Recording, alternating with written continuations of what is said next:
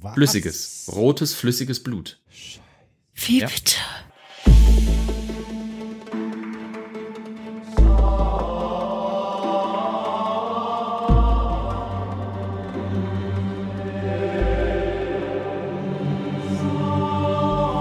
Kommt gleich nochmal, kommt gleich nochmal. Achtung.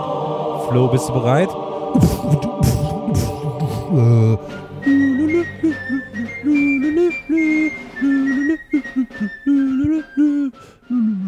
Jetzt bist du dran. Heidewitzka. Okay. Pleiten, Pech und Bann, herzlich willkommen zu einer weiteren Folge von Historia Universalis. Ihr kennt uns ja nicht anders. Wir hatten schon einen Teil des Podcasts aufgenommen, bevor uns aufgefallen ist, der Knopf war nicht gedrückt. Wer schuld dran ist, wir wissen es nicht. Karl, Karl. Nee, da Ähm, sind wir alle aber naja. schuld. Naja, okay, gut, dann halt sind wir kommunistisch mit dem Ganzen und teilen die Schuld.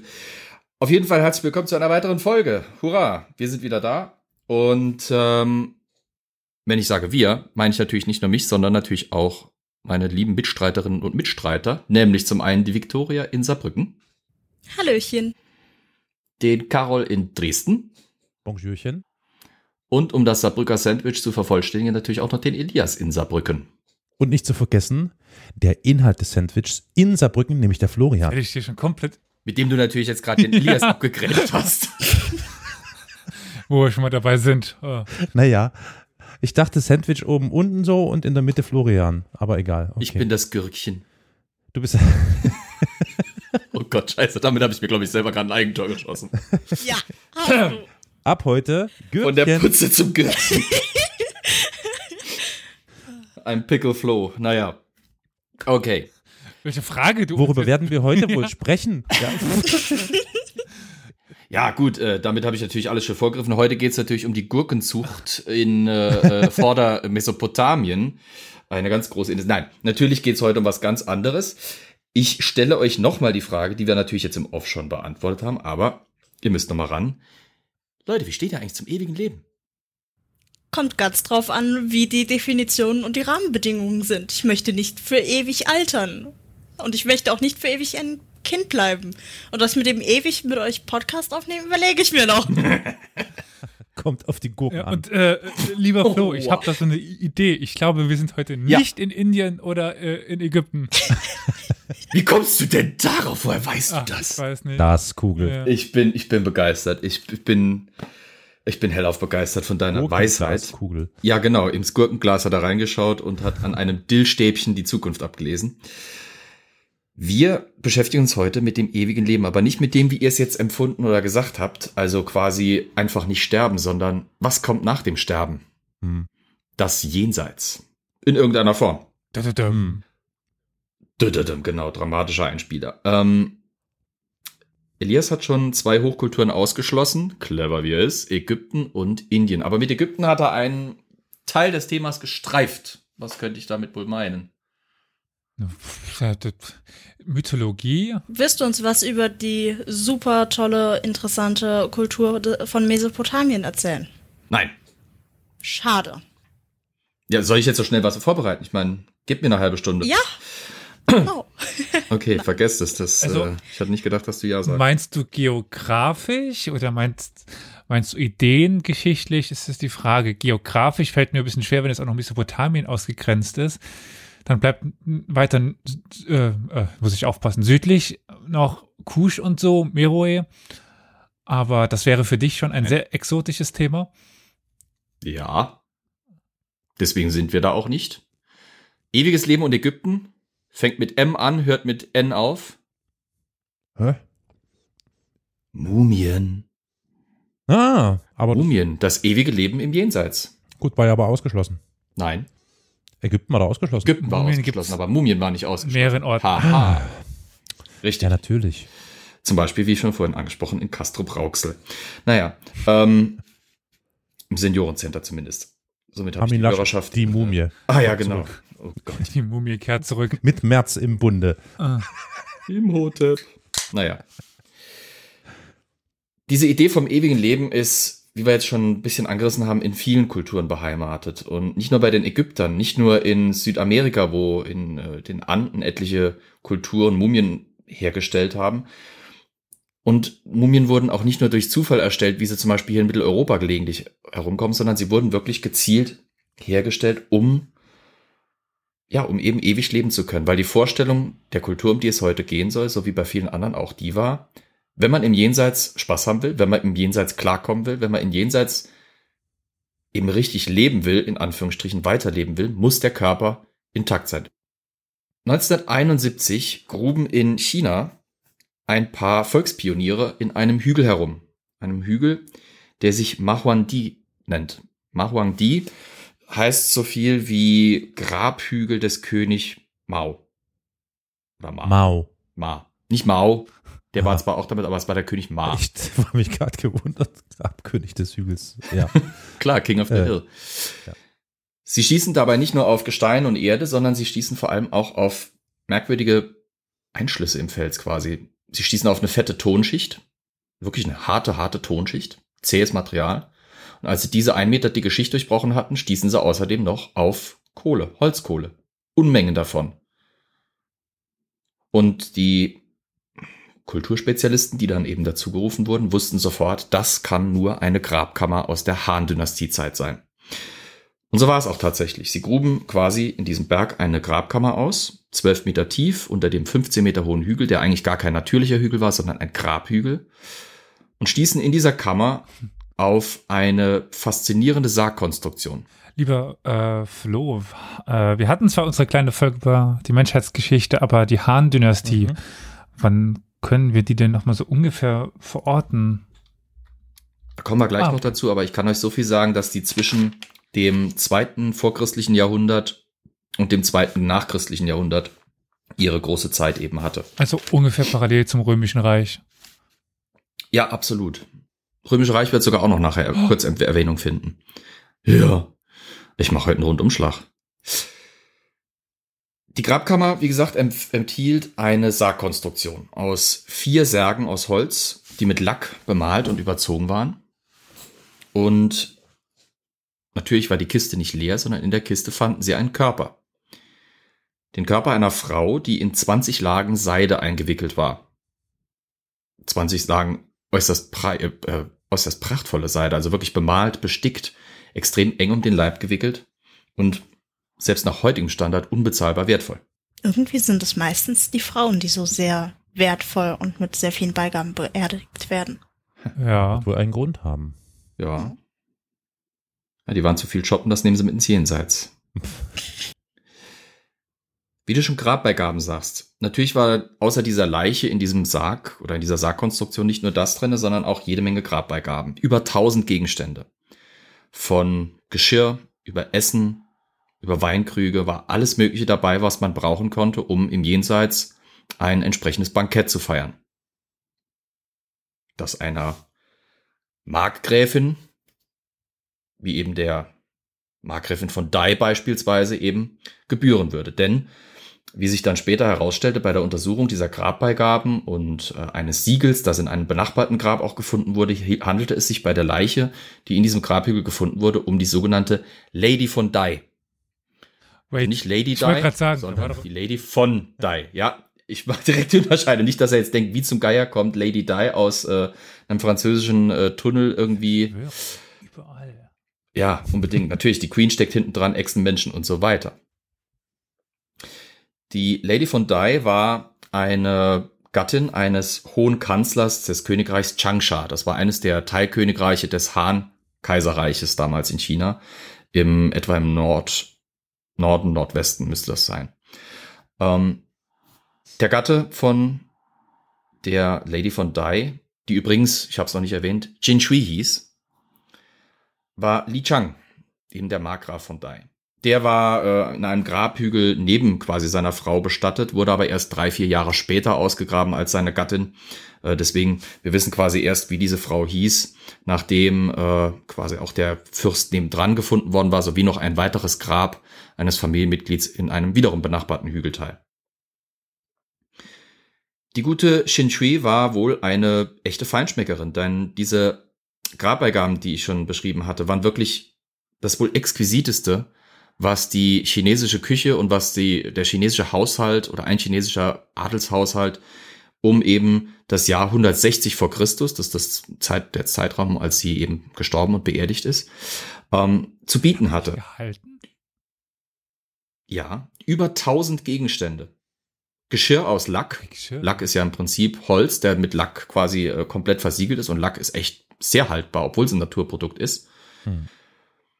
Von Tellern über Schüsseln bis zu Teegefäßen, großen Serviergeräten, alles drum und dran war alles da. Ich habe gedacht, das wäre Essen. Ja, er hat gleich wieder an die Lebensmittel Ja, ja, gedacht. ich hab an die- Die Lebensmittel waren auch noch da. Man hat Bambuskörbe gefunden. Die Bambuskörbe sahen aus, als wären sie erst letzte Woche auf dem Markt gehandelt worden. Die Inhalte hatten zwar ein bisschen gelitten, aber sie waren trotzdem noch nachvollziehbar. Die Körbe enthielten Sojabohnen, verschiedene Gemüsesorten, Fleisch. Man hat Knochen von über einem Dutzend Tierarten gefunden, darunter Schwänen, Spatzen, man hat sogar Spatzeneier gefunden. Ähm, Hunde, natürlich. Klischee muss ja erfüllt sein. Chinesen essen natürlich Hunde. Ähm, verschiedenes Obst, alles Mögliche. Auch der Wein war teilweise noch in Spuren in den Wein, in den Gefäßen nachweisbar, die er mit ins, ins Jenseits gegeben werden sollte. Natürlich, nur Essen mitnehmen ist eine Sache, vor allem wenn es nicht zubereitet ist. Im Grab befand sich auch eine spannende Sammlung von auf kleinen Holzplatten, also so kleinen äh, Bambusplättchen, dem Papier der damaligen Zeit quasi, äh, niedergeschriebenen Rezepten, die nicht nur kulinarisch sinnvoll waren, sondern auch einen medizinischen Hintergrund hatten. Konnte man die entziffern? Also im Sinne von waren die, ich nenne es jetzt mal Hieroglyphen. Äh, Die chinesischen Schriftzeichen. ja, ja, also vielleicht, ja, waren das denn schon klassische chinesische Schriftzeichen, die Ja, ja. auch da, also die zum Zeitpunkt des, des Fundes noch wirklich so verständlich waren?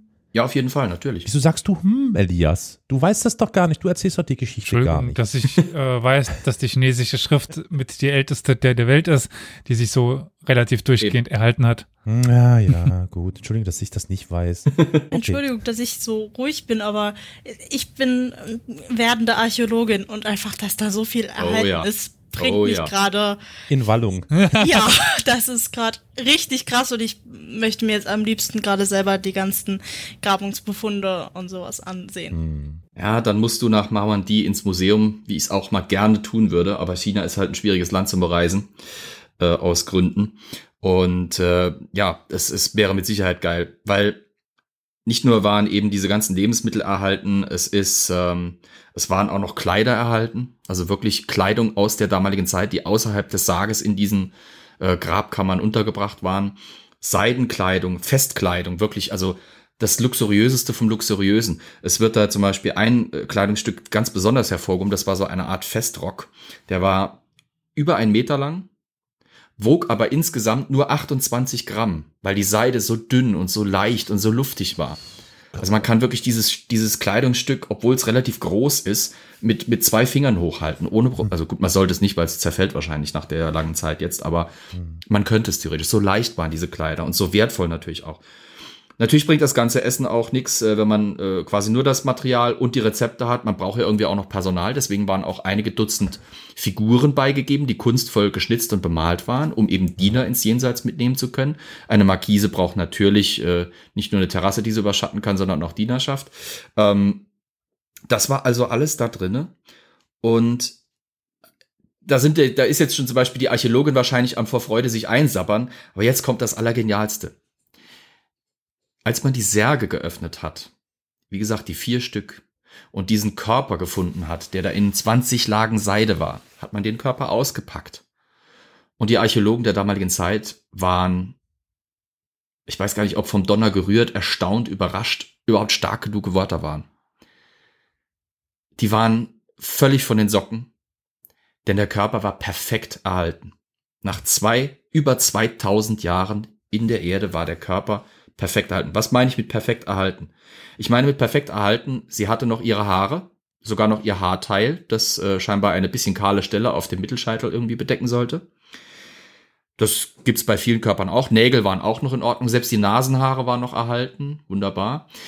Aber noch viel faszinierender war, wir kennen ja Mumien vor allem als die normalerweise trockenen, steifen, leicht staubigen ägyptischen Versionen oder die luftgetrockneten Mumien der Anden. Diese Mumie war feucht. Sie war feucht und sie war beweglich. Man konnte die Beine Archäologin anwinkeln. out. Ja. Bist du da gerade ohnmächtig geworden vor Sehnsucht. Ja, so ziemlich. Ja, ja. Der Körper war, wie gesagt, komplett eigentlich erhalten. Die Mediziner der damaligen Zeit waren, standen vor einem Rätsel. Denn die Forensiker, die Spezialisten eben für Verwesung, für Tod etc. pp. Äh, sagten im Prinzip, so sieht ein Körper noch nicht mal mal aus, wenn er eine Woche unter der Erde liegt. Und der liegt seit zweieinhalbtausend Jahren dann. Wie zum Geier geht das? Hm. Wie untersucht man einen toten Körper? Natürlich, man schneidet ihn auf. Eine Autopsie wurde angegangen und der Körper untersucht. Nicht nur war er beweglich, nicht nur war er feucht, die Haut war noch flexibel, die war noch biegsam, also die war noch wirklich weich. Das Fleisch hat noch, also man konnte quasi mit dem Finger reindrücken und es kam, es bounced back, also es ist, äh, es war elastisch. Man konnte sogar feststellen, dass noch Blut in den Adern war. Was? Flüssiges, rotes, flüssiges Blut. Scheiße. Wie ja. bitte? Die Organe waren perfekt erhalten. Alles war noch da. Selbst das Hirn. Es war zwar um fast 50 Prozent geschrumpft, aber als man eben ihren Schädel geknackt hat und es rausgeholt hat, war in dieser Masse waren noch die verschiedenen Hirnregionen unterscheidbar. Es gibt Filmaufnahmen davon. Ich habe mir sie angeguckt. Sie sind vielleicht nicht unbedingt was, was man beim Mittagessen mal schnell gucken sollte. aber es ist unglaublich faszinierend, weil da wirklich ein Leib liegt. Und wenn man mal Tote gesehen hat, ist das echt erstaunlich, dass da ein 2500 Jahre alter Leichnam so perfekt noch liegt.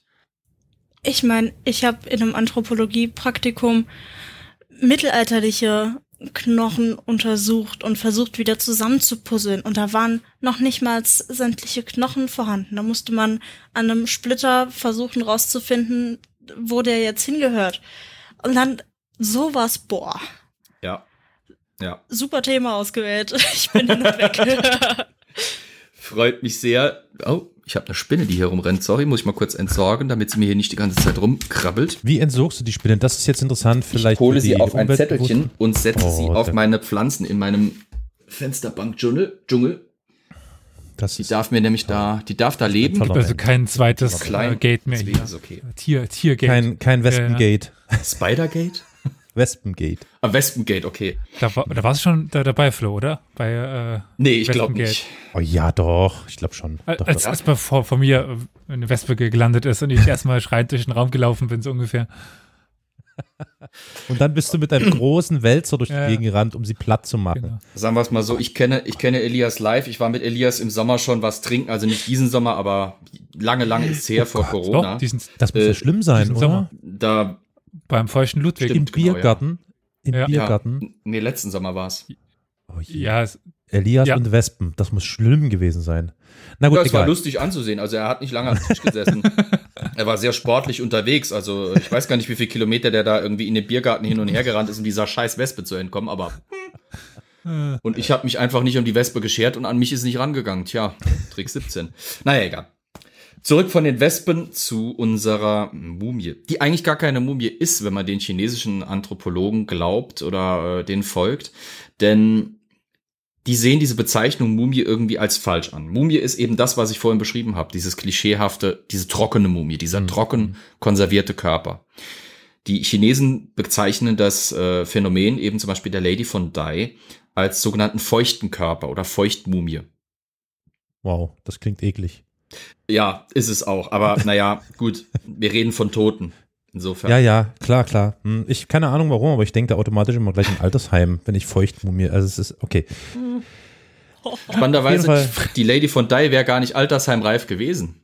Die gute Frau ist im Alter ja, von 50 Jahren gestorben nur. 50? Etwa nur? um die 50 Was war heißt wohl, ja. nur? Ist das nicht schon, ja, ich das ist schon ein relativ hohes Alter, oder? Für eine Adlige in, in, in einer friedlichen Zeit, in, relativ friedlichen Zeit in China, war das okay. 50 ging ja. schon.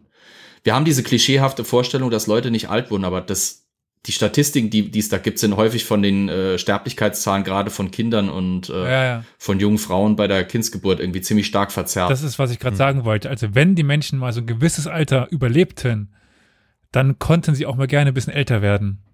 Aber man ja. ist dann halt doch häufiger früh eben als Frau im, im Kindsbett oder äh, an Epidemien oder als Soldat verstorben. Und dann mhm. äh, drückt das natürlich diese Alterserwartung ziemlich runter. Ja. Absolut. Ich meine, damals die, äh, ich gehe noch gleich ein bisschen auf die Handperiode an, aber es waren wirklich, es waren verdammt gute Zeiten in China eigentlich damals. Das heißt, ähm, man kann schon damit rechnen, dass die Leute damals schon ein bisschen älter wurden, als, als wir uns das jetzt vorstellen können. Äh, zumal China zur damaligen Zeit mit dem Westen kaum vergleichbar ist. Mhm.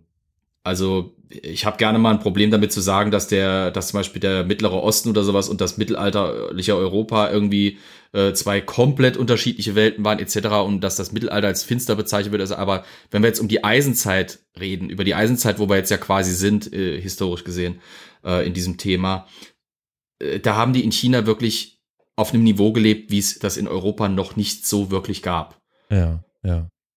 Äh, und zur Zeit eben der Lady von Dai, ja, da gab's Rom und da war auch der Lebensstil in Rom natürlich bekanntermaßen extrem gut, aber äh, in großen Teilen von Resteuropa halt eben nicht. Und die Chinesen waren da wirklich uns um Welten voraus.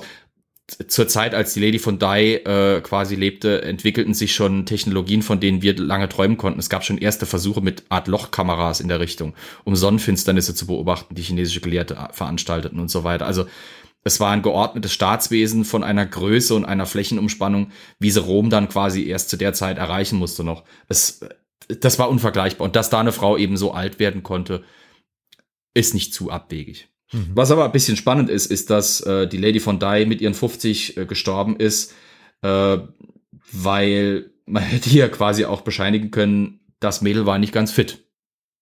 Die hätte eigentlich schon früher äh, die Gänseblümchen von unten betrachten gehen können, wenn man sich anguckt, was bei der Autopsie, nämlich abgesehen von den fantastischen Erhaltungszuständen, noch an medizinischen Befunden rauskam. Ui.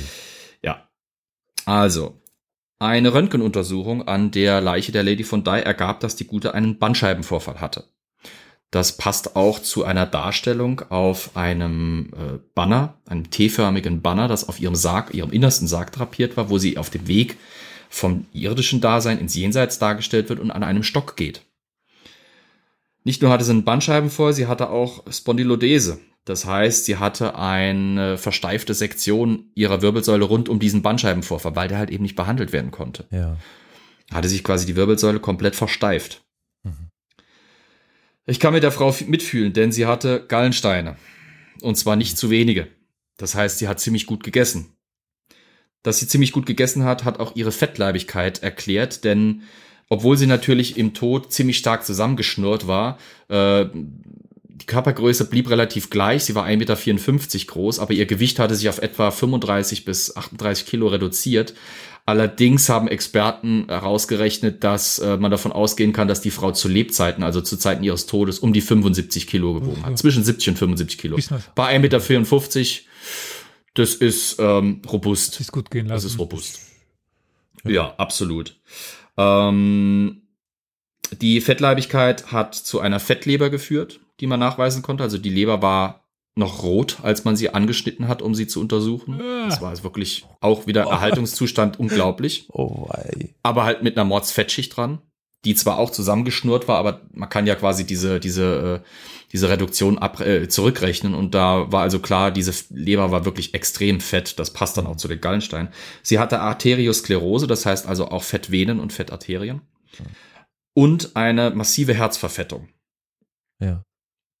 Das Spannende daran ist, bis eben in die 70er Jahre, als dieser Fall der Lady von Dye bekannt wurde, hatte man eigentlich weltweit in der, in der Geschichtsforschung und in der Anthropologie angenommen, dass Herzerkrankungen und Gefäßerkrankungen, wie wir sie eben kennen, Herzverfettung, mhm. verfettete Venen etc., eine typisch extrem moderne Zivilisationserkrankung sein. Ja. Also quasi, dass wir das erst durch unsere Luxusgesellschaft seit dem 19. Jahrhundert entwickelt hätten. Hätte ich auch angenommen. Mhm. Mhm. Ja.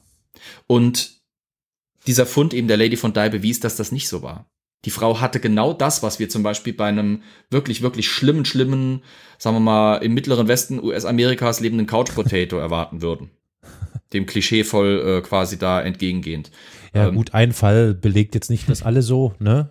Aber interessant. Mhm. Aber es beweist auf jeden Fall, dass die These, die damals noch galt, dass es das absolut nicht gab, okay, ja. nicht stimmte. Denn es ja. gab's.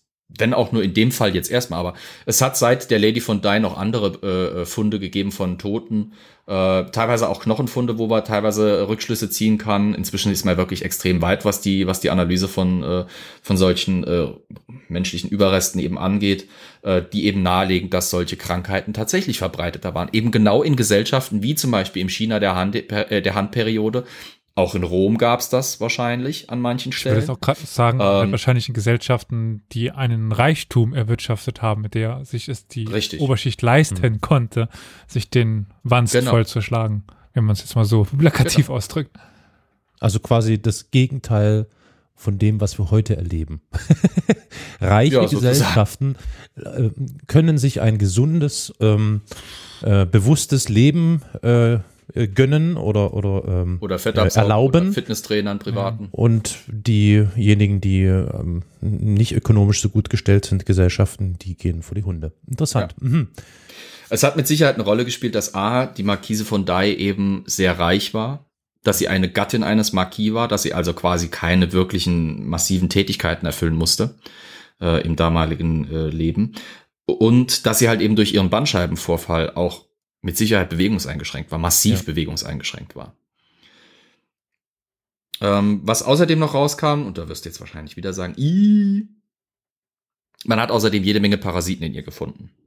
Nicht postmortale, sondern Ii. prämortale, ja. Ähm, prämortale. War, prämortale, ja, also, wirklich prämortale. Oh Gott. Sie hat quasi ihr Leben mit Parasiten gefeiert, wie erschreckenderweise ein Großteil unserer Vorfahren hm. und Vorfahrinnen. Denn äh, damals hatte man halt eben nicht äh, Fleischbeschauung auf dem heutigen Niveau. Äh, die Zubereitung oder die Möglichkeiten, Parasiten zu beseitigen, war teilweise nicht da. Und teilweise wusste man einfach nicht, dass da Parasiten drin sind, weil man sie nicht sehen mhm. konnte. Mhm. Wir reden da von Eiern, die irgendwie im, im unter Millimeterbereich sind. Also da sind wir wirklich im mikroskopischen Bereich. Ähm, sie hatte Bandwürmer. Ja, ja, sie waren da. Die, also man fand, äh, man fand Kolonien regelrecht von Band- und Peitschenwürmern in ihrem Darm. Ähm, Bandwürmer. Gleich klingelt es bei dir an der Tür. Gleich klingelt es bei dir an der Tür, Flo, und Victoria steht davor und rüttelt. Lass mich rein. Zeig mir Bilder. Nein, alles gut. Okay, ja. Ähm, ja, jedenfalls hat man die alle in ihrem Körper gefunden. Es ist, äh, es war halt eben so, wie gesagt, in, in, in den meisten Fleischsorten, gerade in Wild, finden wir auch heute noch teilweise Parasiten. Mhm. Also ich habe gerade letztens ein Video geguckt, ich gucke so gerne den Channel Binging with Babish, wo einer, ähm, der kocht da gerne Essen aus Computerspielen oder Serien nach und da hat er das Bear Stew, also diesen Bäreneintopf aus äh, Red, Red Dead Redemption nachgekocht Aha. und hat da angesprochen, dass es gibt Bärenfleisch in Amerika zu kaufen, natürlich, weil die erschießen ja alles. Ähm, und das meiste Bärenfleisch, fast alles Bärenfleisch, was man in Amerika kaufen kann, hat äh, Parasiten drinne, weil das halt Wildtiere sind. Carol? Ja, klar. Dachtest ja. du auch, äh, Flo erzählt, er hatte dir dem, dem letzter Fleisch mit Parasiten? Nein. ja. Und wenn, dann hätte ich sie wahrscheinlich zu Tode gebra gebraten, weil ich bin kein Freund von äh, nicht durchgebratenem Fleisch. Das ist jetzt, die Steak-Liebhaber werden mich hassen, aber naja, ist halt so. Man konnte wirklich sogar nachvollziehen, wie die wahrscheinlichen Todesumstände der Lady von Dye waren. Denn als man ihren Magen aufgeschnitten hat, fand man äh, nämlich quasi ihre letzte Mahlzeit da drinnen noch, sozusagen. Sie muss etwa ein bis zwei oder maximal drei Stunden vor ihrem Tod eine ziemlich große Menge Melonen gegessen haben, denn sie hatte über 100 unverdaute Melonenkerne oh. im Bauch, also im Magen. Das ist nicht wenig. Also, und scheinbar mochte sie Melonen und scheinbar mochte sie auch Melonenkerne, weil die hat sie, wie gesagt, einfach mitgeschluckt.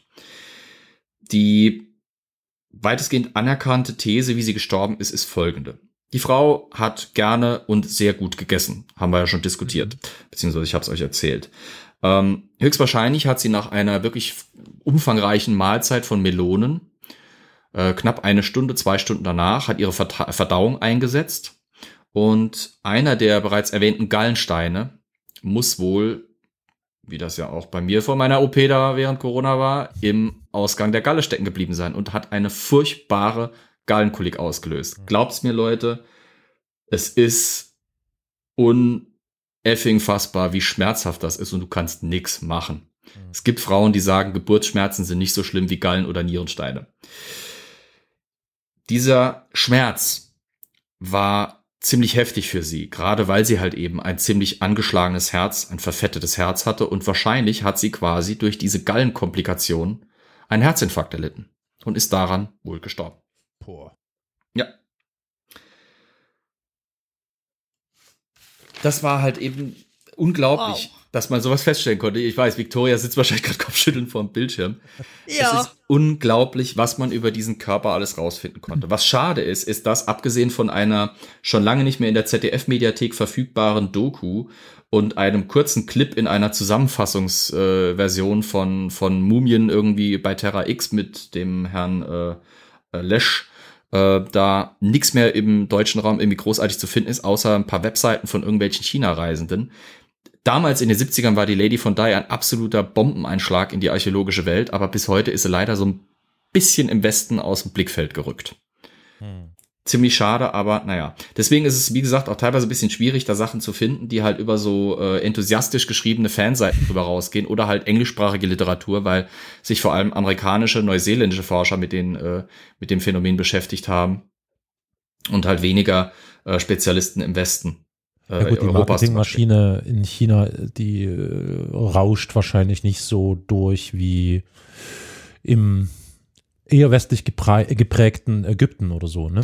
Ja, zumal, ich meine, das ist ja die adlige Vergangenheit dieses kommunistischen Staates. Ich meine, wir können wirklich oh, ja, froh sein. Stimmt, stimmt, wir können froh ja. sein, dass die Lady von Dai nicht zur Kulturrevolution gefunden wurde. Mhm, das ist Moment, wahr, das ist ich google wahr. kurz mal, aber wann war die Google, äh, Kulturrevolution rum? Ich habe es gerade nicht mehr im Kopf. In 60ern auch, oder? Äh, oder eher? Gott, oh Gott. Äh, 76. 70er, 76. doch 70. Oder haben wir, wow. doch noch, haben wir doch noch Glück gehabt, bis 76. Aber ähm, wir haben wirklich Glück, dass die Funde der Lady von Dai erhalten geblieben sind, während sehr un unfassbare Mengen an chinesischem Kulturgut während dieser Kampagne, äh, die von der in unserer Diktatorenfolge von mir angesprochenen Gattin von Mao Zedong mitgeleitet wurde. Ja. Äh, da, wurde, da wurde so viel zerschlagen. Es ist ja. äh, unglaublich. Also da ist ISIS im Nahen Osten echt teilweise ein müder Abklatsch davon, ja. was da vernichtet wurde an Kulturgut. Ja, nicht zu viele Worte darüber verlieren, bitte, weil äh, deswegen. Weil, aus Gründen. Ich, das ist sehr traurig. Aber jetzt ja, erzähl uns endlich, wie, wie diese Leiche überlebt hat. Was ist das für eine Konservierungsmethode? Oh ja. Das äh, Eule gleich Olas. tun. Erstmal, nee, äh, also man hat ausgedehnte Tests gemacht und äh, Wissenschaftler in Mainz waren erstaunt, als sie dann rausgefunden haben, dass das Balsam, das sie äh, eben umgeben hat, die Anti-Aging-Creme von Uschi Glas war. Nein. Ja, ihr merkt, ich bin heute, ich habe wieder mit Clown geduscht oder Peter Lustig gefrühstückt oder umgekehrt, was weiß ich, äh, Kichererbsen im Schrank stehen. Äh, nein, bevor ich euch erzähle, wie sie konserviert wurde, äh, sprenge ich jetzt endgültig deine, äh, deine Geduld, indem ich sage, sie ist nicht die einzige dieser feuchten Mumien, die es in China gab. Es wurden noch zwei weitere aus der Han-Periode gefunden.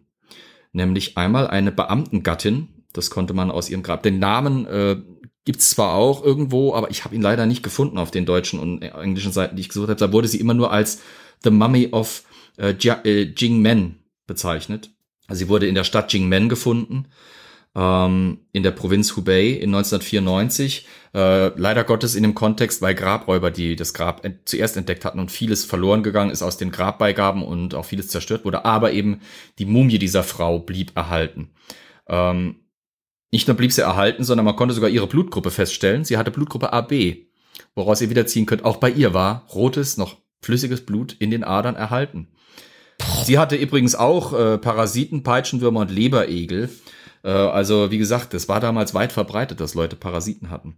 Aber es war, wie gesagt, nicht die einzige. Es war noch eine dritte Mumie, die äh, in dieser Form eben gefunden wurde, und zwar die eines ehemaligen Militärs in der Stadt Jiangling, ebenfalls in der Provinz Hubei. Beziehungsweise, nee, es war nicht die Stadt Jiangling, es ist die Provinz oder die, äh, die, das County, also der Bezirk Jiangling in der Provinz Hubei.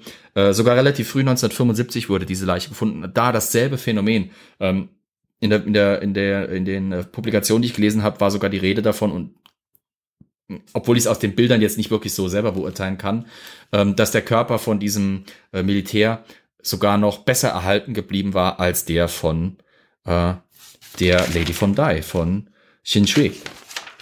Also drei solche feuchten Leichen aus dem Han-Zeitalter waren erhalten geblieben. So, bevor jetzt Victoria endgültig in den Tisch beißt und sich denkt, sag's endlich! Wir haben keine Bin Ahnung, schon wie sie da, umgekippt. wir haben keine Ahnung, wie sie erhalten geblieben sind. Wir haben nur Vermutungen. Nee. Ja, doch, es ist eines dieser ungeklärten Rätsel der Menschheitsgeschichte. Oh. Die Särge dieser Toten hatten alle eine große Gemeinsamkeit. Erstens waren sie sehr massiv gebaut, sie waren aus Holz und mit Lack überzogen. Hm. Sie waren meistens mehrschichtig und sie hatten fast alle, also sie hatten alle Flüssigkeit drinne und fast alle diese Flüssigkeitsproben, die man eben entnehmen konnte aus diesen drei verschiedenen Begräbnissen, waren gelblich bis rötlich. Flüssigkeiten in irgendwelchen Gefäßen, meinst du? Flüssigkeiten, die im Sarg, also die Leichen lagen quasi in Flüssigkeit. Ach so, aha, okay.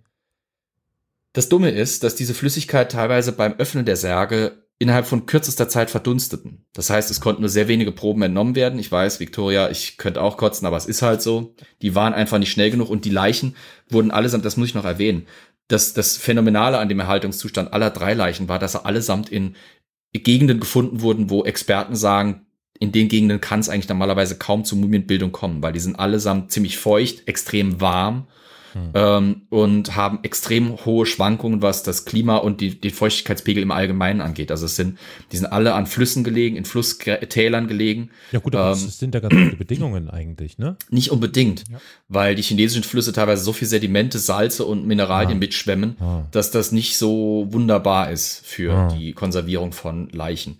Äh, das ist nicht so wie bei Moorleichen. Hm, okay. Ne? Und das Wasser ist auch nicht kalt genug, um jetzt zum Beispiel, wie es in manchen Regionen Nordeuropas das eben gibt in Gewässern, dass da auf dem Grund von irgendwie zugefrorenen oder immer sehr extrem kalten ja. Seen ja. mit wenig, äh, mit wenig äh, äh Bioaktivität drin, dass da sich irgendwas erhält. Sondern es war wirklich das waren die denkbar schlechtesten Umstände, um solche Leichen zu erhalten. Dummerweise auch die denkbar schlechtesten Umstände, um sie wirklich zu bergen. Also die Obduktionen, die an allen drei durchgeführt wurden, fanden teilweise wirklich in, bei 40 Grad Außentemperatur auf Eis statt.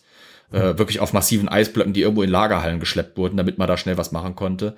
Ähm, die Leiche dieser Beamtengattin aus äh, Jingmen äh, fing quasi während der Autopsie an, äh, sich zu verfärben, weil einfach die Verwesung dann sofort einsetzte.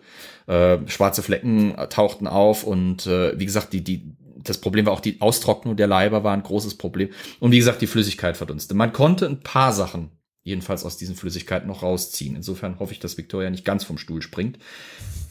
Diese Flüssigkeiten waren alle relativ säure, also leicht säurehaltig. Und es wurden Spuren von Zinnober festgestellt. Sowohl bei der Lady von Dai als auch zumindestens bei der Flüssigkeit aus dem Grab des Militärs von Jiangling. Zinnober. So, also das Zinnober ja. kenne ich leider nur äh, aus den regulären Redensarten, aber jetzt muss ich mal, das ist ein Erz oder sowas? Oder Zinnober ist, ist, ein Quecksilber. Mineral, ah, ja, das ist, äh, das ist ein, Schwefel. Genau, das oder? ist Quecksilber-Schwefelsalz quasi, sowas in der okay. Richtung. Okay. Äh, Queck, nee, Quecksilbersulfid, ja, das ist, das ist Quecksilber-Schwefelsalz, gell? Ich, ich meine Chemie nicht gut. Äh, also Quecksilbersulfid. äh, mhm, auch okay. bekannt unter um, ähm, Cinnabarid heißt das auch. Genau, ja. Äh, Im Englischen nennt man es übrigens Cinnabar. Also falls man da jemals den Begriff Cinnabar hört und denkt sich, was zum Geier, Cinnabar, ist das nicht irgendwie so ein zimthaltiger äh, Müsli-Riegel? Nein, äh, das ist ein Cinnabon. Äh, Cinnabar ist Zinnober. Das Spannende ist, dass Zinnober in der chinesischen äh, Medizin tatsächlich eine Rolle spielt. Und zwar äh, dient es zur Lebensverlängerung. Das Problem ist, man weiß nicht, ob diese Flüssigkeiten tatsächlich Balsamierungsflüssigkeiten waren, die in die Särge reingeschüttet wurden, obwohl es gibt antike, also eben zeitgenössische Quellen, relativ zeitgenössische Quellen, in denen angedeutet wurde, dass eben äh, Konservateure, die eben diese Leichen äh, quasi präparieren sollten, äh, kurz vorm Verschließen der Särge irgendwie eine Flüssigkeit da reingekippt haben. Aber diese Flüssigkeit wurde eben nicht beschrieben. Deswegen mhm. ist, ist es ärgerlich und es ist frustrierend, wie so vieles in der Geschichte, aber man kann halt nichts dran machen. Mhm. Es gibt aber leider Gottes auch noch die andere Theorie, die auch nicht ganz von der Hand zu weisen ist, dass es bei einem Teil der Flüssigkeit zumindest sich einfach um stinknormales Wasser handeln könnte, ähm, das eben durch osmotischen Druck äh, in die Särge eingedrungen ist. Bei der Lady von Dai wurde das sehr stark angezweifelt, weil ähm, während bei den äh, Funden in Jingmen und in Jiangling ähm, die Särge tatsächlich auch selber in Wasser quasi drinne standen, ähm, war der Sarg der Lady von Dai außenrum quasi trocken, ich meine, gut, der war in eine ein Meter dicke Tonschicht und fünf Tonnen Holzkohle eingelegt. Also wie soll da groß Feuchtigkeit reinkommen? Allein durch die ein Meter Tonschicht muss ich erstmal ordentlich Feuchtigkeit durchdrücken. Das ist schwer wie Sau. Ähm, der Sarg hat aber trotzdem Flüssigkeit drin. Das heißt, mhm. das ist der, das Problem, wo halt eben die eine Theorie äh, wiederum sympathischer klingt, aber die andere halt trotzdem nicht komplett von den Händen zu weisen ist. Ähm, es ist halt möglich, dass quasi durch mikroskopisch kleine, feine Haarrisse im Lack und im Holz, mhm. mein Holz ist ja allgemein wasserleitend natürlich, sich da eben über 2000 Jahre tröpfchenweise Wasser reingeschlichen hat in die Särge und da irgendwas an der äh, Verwesung gedeichselt hat. Wir wissen es nicht. Ja gut, aber das ist ja bei, all, bei allen drei Funden äh, der Fall gewesen. Ne? Das ist ja erstaunlich mhm. zufällig irgendwie. Absolut. Mhm. Ist halt, wie gesagt, das, da, da fängt es dann halt an, haarspalterisch zu werden, weil ja, ja. dann wird gesagt, bei dem Fund in Jingmen war die Flüssigkeit etwas blasser als bei dem in Jiangling, da war er eher gelblich und bei der Lady von Dai war er eher rötlich. Also kann es ja. ja. nicht dieselbe gewesen sein. So nach dem Motto. Klar, logisch, ja. Ich würde auf jeden Fall für Zinnober sprechen, aber. Absolut, ja, ja, das, wie gesagt, ist ja nachgewiesen. Also das ja, ich hätte gedacht, die haben da einen Haufen Alkohol reingeschüttet oder so, weil Alkohol ist ja, glaube ich, ne, also ist ja für solche Konservierungszwecke eigentlich ideal, aber ähm, offensichtlich ja. nicht, weil das würde man ja auch dann im Körper das eventuell finden und so. Ja. ja. Was ja. ich jetzt sehr interessant finde, ist diese Verbindung mit einem rot färbenden Erz. Ähm, mhm. Da muss ich ganz kurz ein klein bisschen ausholen. Und zwar ähm, oder im Neolithikum, also in der Jungsteinzeit, wo die Menschen dann angefangen haben, sesshaft zu werden, äh, Viehzucht und Ackerbau und sowas zu betreiben. In der Zeit finden wir vom Mesopotamien aus und dann halt nach Europa sich ausbreitend bis ungefähr in den Karpatenraum einer Bestattungssitte, die sich dann auch, wenn ich mich jetzt richtig erinnere, es ist eine Weile her, ähm, die sich auch teilweise in Europa verbreitet hat, dass die Bestatteten im Kopfbereich ähm, auch mit äh, rotem Farbstoff. Ich erinnere mich jetzt gerade nicht an das genaue ähm, Zusammensetzung an die genaue Zusammensetzung und äh, das chemische äh, Substrat, was es war, aber dass auch die mit diesem roten Farbstoff äh, bestreut wurden. Ich habe jetzt gerade versucht, es zu googeln, was es war, aber ich finde es jetzt auf Anhieb nicht. Hm. Hm. Vielleicht was mit Ocker. Ocker war in Europa gerne ja, genau. auch damals schon. Ocker, ne? Ja. Ja. Ja. Rot ist also ja eine Farbe des Lebens. Insofern macht es durchaus Sinn, dass dann quasi äh, für das ewige Leben die Farbe des Lebens halt auch irgendwie eine Rolle spielt, ne? Ja, das fand ich jetzt nur gerade eine sehr interessante Ähnlichkeit. Unbedingt, Absolut. Ja. Es wäre natürlich auch mal rauszufinden, ob es vielleicht, ich meine, gut, mit Sicherheit haben die das getestet. Das wäre ja relativ, denke ich mal, leicht nachzuweisen, wenn es Ockerschlamm irgendwie gewesen oder Ocker aufgelöst in dem Wasser gewesen wäre. Aber naja, wie gesagt, es ist, ich habe auch tatsächlich, äh, obwohl die meisten Befunde eben zur Lady von Dai teilweise schon 40 Jahre alt sind locker. Äh, es findet sich halt, wie gesagt, kaum mehr über neue Untersuchungen. Es gibt mhm. Versuche, die dann eben mit solchen Leichen gemacht wurden, weil wie konserviert man sie halt, wenn man sie aus den Särgen raus hat? Äh, da wurde dann mit modernen Balsamierungsflüssigkeiten zum Teil gearbeitet, die ja. funktionierten, aber wo die Zusammensetzungen natürlich in privatem Besitz sind und deswegen nicht publik gemacht werden, weil Leute ja. Geld verdienen, wie immer. Das heißt, ähm, seit den 60er Jahren mhm. äh, haben 70. die dann, äh, äh, ja, Entschuldigung, seit den 70ern haben die gewissermaßen dann, nachdem das abgeschlossen war, die Untersuchung dieser Funde, also von Lady von mhm. Dai und der anderen beiden Funde, nicht mehr weiter äh, in der Sache gefuscht offensichtlich. Also zumindest gibt es da jetzt nicht großartig viel Bewegung mehr, ja. Also im Englischen, im Englischsprachigen habe ich vor allem Publikationen über die Grabbeigaben gefunden. Also ja. da wurde dann sich intensiv damit beschäftigt, wie toll die Lackware war, die kunstgeschichtliche Aspekte, die da hinten dran sind, die kunsthandwerklichen Aspekte. Es wurde sich mit den, Res mit den Rezepten beschäftigt. Außerdem war halt eben in Wabang die, wie gesagt, nicht nur die Lady von Dai beerdigt, sondern auch ihr Gatte. Mhm. Und noch ein weiteres Familienmitglied, also neben Li Chang wahrscheinlich, also es wird vermutet, dass es irgendwie ein Sohn oder sowas gewesen sein könnte äh, der allerdings vorher wohlgemerkt gestorben war. Also die äh, zwar, Frau wurde zwar nur 50, äh, aber sie überlebte sowohl ihren Mann als auch dieses andere Familienmitglied äh, männlichen Geschlechts. In den anderen beiden Gräbern wurden Unmengen an äh, Schriftgut gefunden. Ich meine, gut, Li Chang war nicht nur Marquis von Dai, der war auch Kanzler des Königreichs Changsha. Das heißt, der hat von Berufswegen quasi viel mit Schrifttum zu tun gehabt. Und da macht es ja. natürlich Sinn, dass seine Beigaben äh, Schriften waren. äh, Aufzeichnungen, ja. Bücher regelrecht. Ich meine, damals, wie gesagt, waren das halt Bambusstäbchen, die dann zusammengerollt, äh, quasi zusammengebunden mit, mit Stück, mit äh, Fäden waren und dann zusammengerollt wurden zu ziemlich klappernden Büchern. Das heißt, nachts irgendwie heimlich lesen ging einfach nicht. ähm, aber das, damit hat man sich jetzt viel beschäftigt, mit dem, klar, mit dem Entschlüsseln dieser, dieser Schriften und so weiter. Ja, ich hatte nur ähm, den, den, Gedanken oder die Hoffnung, ich weiß nicht, Victoria, vielleicht kannst du da was dazu sagen, hat sich denn ich gehe davon aus, hat sich in den letzten 40 Jahren, 50 Jahren meinetwegen, etwas grundlegend geändert in den Untersuchungsmethoden oder sind die oder bewegen die sich irgendwie so immer noch in diesem, auf dem, auf dem Level? Nee, die haben sich extrem weiterentwickelt. Wir haben jetzt ganz neue technische Möglichkeiten, die uns ganz neue Einblicke mhm. äh, geben können. Also ähm, verschiedenste Datierungsmöglichkeiten natürlich über verschiedene Isotopenanalysen etc. Stimmt, Wir haben ja. jetzt äh, durch Geomagnetik, Geoelektrik ganz neue Möglichkeiten, auch Dinge unter der Erde noch zu finden, ohne die Erde selber öffnen zu müssen. Hm.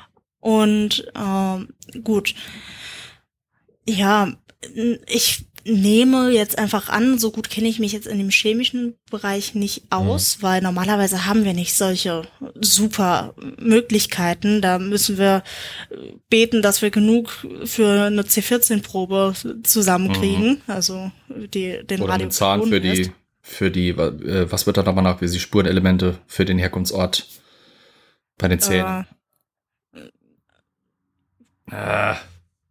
Also weiß ich jetzt nicht genau, also ich weiß, was du meinst, aber ja, ja. weiß ich jetzt auch den genauen Begriff nicht. Mhm. Ähm, aber da gäbe es bestimmt also super viele Möglichkeiten. Hat sich schon ein bisschen was getan, ne? Definitiv. Mhm. Allein Strontium, wenn man Strontium-Isotopenanalyse. Also ja, Sorry, stimmt. Jetzt. Ja, genau.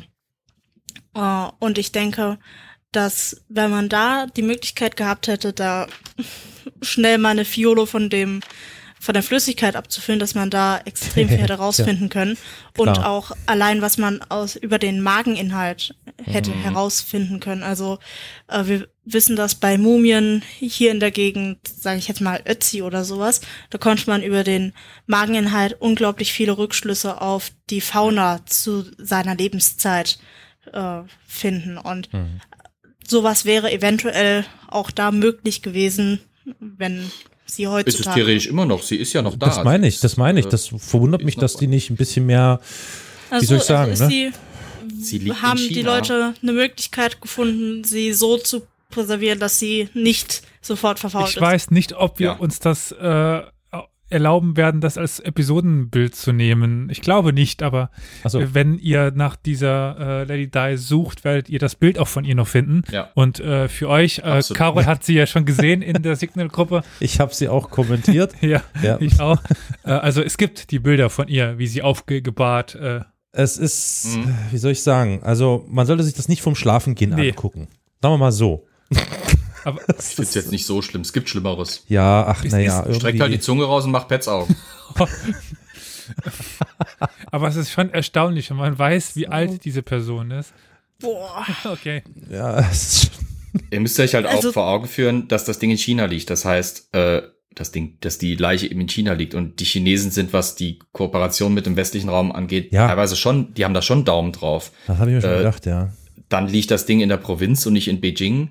Ähm, dann ja, kommt ja. natürlich noch hinzu, dass es halt, ich sag's mal ganz krass, für Europa hat die jetzt nicht so eine direkt große Bedeutung, weil solche Arten von Mumien gibt's halt hier einfach nicht. Mhm. Das heißt, äh, es, man müsste sich schon wirklich spezialisieren auf diese wenigen äh, feuchten Körper, die es eben aus der Han-Dynastie in China gibt. Und das müsste man halt in China machen. Das macht halt kein, wahrscheinlich kein westlicher Wissenschaftler so gern. Es gibt auch also äh, wenige äh, von den, äh, also wie gesagt, die Doku, die es da auch noch gibt, ist von Timeline auf, auf YouTube, findet man die sogar auf Englisch. Ich äh, hasse halt Anglopho äh, anglophone Dokumentationen, die auf amerikanisches Publikum mhm. ausgelegt sind, weil da wird halt alles überdramatisiert mit Cuts, mit Shaky Cam und mit dramatischer Musik unter allem, so dass du fast die Experten nicht verstehen kannst, die darüber sprechen wollen. Ähm, aber das sind alles, fast alles Aufnahmen, die auch schon eine ganze Weile älter sind. Äh, scheinbar hat sich eben nach dieser Zeit wirklich im Westen kaum noch jemand mehr mit der beschäftigt, weil ja, ja. entweder man wusste dann halt alles, was man wissen wollte, oder das Ganze war äh, unter chinesischer Riege und die wollten keinen mehr dran lassen, oder es war halt, wie gesagt, einfach so spezifisch und so, ja. ich sag mal, wenig bedeutsam für, äh, für die Forschung im Westen, äh, dass es halt eben nicht so relevant schien. Ja, ja, klar, das, das habe ich schon geahnt, dass du das sagen ja. wirst. Ja, äh, es gibt halt Prioritäten und ähm, das ist, unterscheidet sich natürlich dann auch von Land zu Land und so weiter und so, ist schon klar, ja. Was ja. sehr passend finde, ist, dass so mit unter den ersten Suchergebnissen Verschwörungstheorien. Ja, Ernsthaft? Natürlich. Ach echt? Ja. Ach nee, was denn so? Äh, ich habe es mir noch nicht durchgelesen. äh, ich bin mir nicht sicher, ob ich mir das heute Abend noch geben will, was okay. da jetzt so alles verschwört wird, aber ähm, es ist typisch. Was wir nicht erklären können, muss natürlich sofort Verschwörungstheorie Underground Secret. Also ich habe jetzt mal noch das Bild übrigens in die Gruppe gepostet von dem Toten aus Jiangling.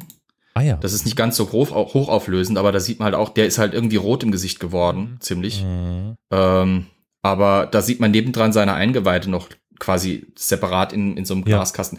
Man sieht übrigens auch sowohl bei dem Bild von der Lady von Die als auch bei ihm, die sind in wirklich luftdichte Glas Kästen ja, reingemacht, ja, wo ja. äh, gerade bei der Lady von Dai, aber auch bei dem in Jiangling, äh, weil man von oben auf die Mumien drauf gucken soll, auf diese Leiber, äh, sind die Särge oben extrem dick wie Linsen, sodass die bisschen vergrößern, dass man halt auch größerer Höhe runter gucken kann.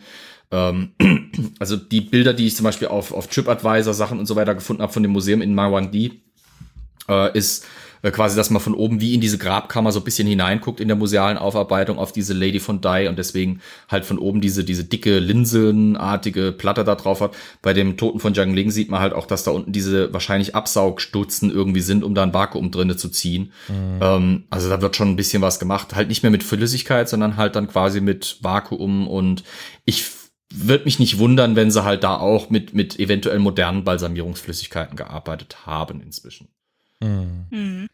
Wobei, wenn du sagst, das war alles dieses lackierte Holz, mhm. diese Lacksärge.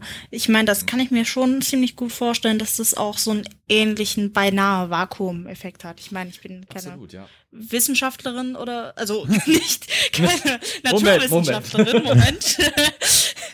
keine Naturwissenschaftlerin, aber ähm, das schließt ja schon sehr dicht ab und wenn dann innen drin genug Feuchtigkeit drin ist, damit das alles stabil bleibt, kann ich mir das eigentlich schon gut vorstellen. Es, also ich meine, es waren ja wirklich, es waren vier Übersärge, die wirklich extrem mhm. dicht geschlossen haben. 20 Lagen Seide, die so eng um sie gewickelt waren, dass die innersten Lagen sich wirklich auf ihre Haut teilweise, da hat, sieht man das Webmuster eingedrückt an manchen Stellen. Ja. Ähm, dann das Ganze äh, noch kombiniert mit eben der, der Grabhügel oben drüber, 15 Meter hoch und der Grab, äh, der, die Grabkammer an sich 12 Meter nochmal von der, von der Sohle dieses Hügels nochmal in die Erde runter. Dort unten ist es extrem kühl. Also auch wieder in der Doku, daher, daher sieht man das halt schön, aber es ist auch in verschiedenen Publikationen äh, erwähnt worden, ganz bewusst erwähnt worden, dass gerade bei der Lady von Die mit Sicherheit auch Kühlung eine, eine Faktor, ein Faktor war. Also mhm. ähm, die Grabkammer wurde ja gefunden, als man in diesem Hügel Tunnel gegraben hat und Luftschutzbunker angelegt hat. Ähm, und die werden teilweise heute noch benutzt. Allerdings, äh, also in der Doku hat man gesehen, als Lebensmittellager für zum Beispiel Bananen, hm. weil es da drin so eiskalt ist wie ein Kühlschrank. Ne? Das heißt, das macht schon Sinn. Und auch bei den anderen äh, beiden Funden äh, in Jiangling und, äh, und in äh, Jiang, ich vergesse es jetzt schon wieder, wie sie heißen, Jingmen und Jiangling, so rum. Ähm, Jing, Jing, Jingping, da kommt man schnell durcheinander. Äh, die lagen auch nicht gerade direkt an der Oberfläche. Die sind bei Tiefbauarbeiten gefunden worden. Da sehen wir auch, also da sind wir auch wieder in einer Tiefe von teilweise zwischen 10 und 15 Metern. Also es spielte mit Sicherheit auch nochmal eine Rolle. Die enorme Kühlwirkung von, von dieser relativ großen Tiefe. Ja. Habt ihr euch eigentlich mal versucht, in die Situation oder in die Lage der Jungpioniere zu versetzen, die die gefunden haben. Alter Falter. Ich habe so überlegt, stell dir vor, du buddelst so, ja, kriegst einen Befehl hier, Graben gegen, hier, Schutzwall gegen den Kapitalismus und so, und du buddelst und buddelst, und dann stößt du da auf Särge und dann tut sich sowas auf.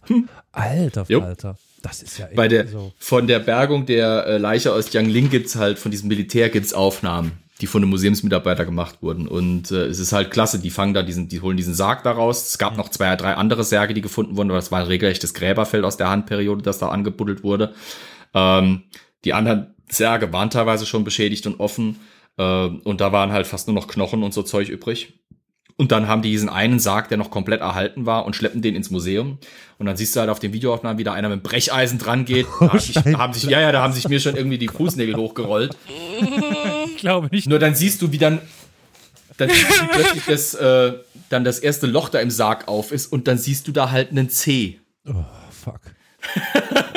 Man, also es war wirklich, dass es nicht eine Hand war, die irgendwie clownartig nach dem Schlitz greift, war gerade das höchste der Gefühle. Aber da siehst du halt einen C und der ist halt ja. wirklich erhalten, als wäre er ja. von gestern. Wahnsinn. Unfucking fassbar. Also ich würde schon sagen, dass die mit Sicherheit sich ganz schön äh, in ihre Uniform gemacht haben erstmal. äh, ich habe gerade noch ein Video der Obduktion gefunden von Lady Di. Ja, äh, genau, ja. Die, Ach, das müssen wir verlinken, oder? Das müssen wir also echt verlinken, ey. Können wir verlinken, ja. Also ich weiß nicht, ob Flo, ob du das noch woanders gefunden hast oder besser gefunden hast. Das ist jetzt bei mir in einem Art, äh, Artikel. Nee, nee, das ist so, ist das. Äh, es ist zwar die Sun, was. Ja, nee, naja, genau. Aber ausnahmsweise haben sie mal guten Journalismus scheinbar gemacht, indem sie das Video gezeigt haben. Also es ist. Oh, ja, das ist gut Nahaufnahmen gemacht. von den alten mm. Füßen. Ich fasse ja. es ja wirklich nicht. Das ist ja echt unbelievable. Da siehst du halt wirklich, wo der Stoff sie äh, über Jahrtausende eben so gebunden hat, dass die Füße halt ein bisschen nach oben am, sich gebogen Am Schluss wird's unangenehm. Man kann sogar die Finger- und Fußabdrücke sehen.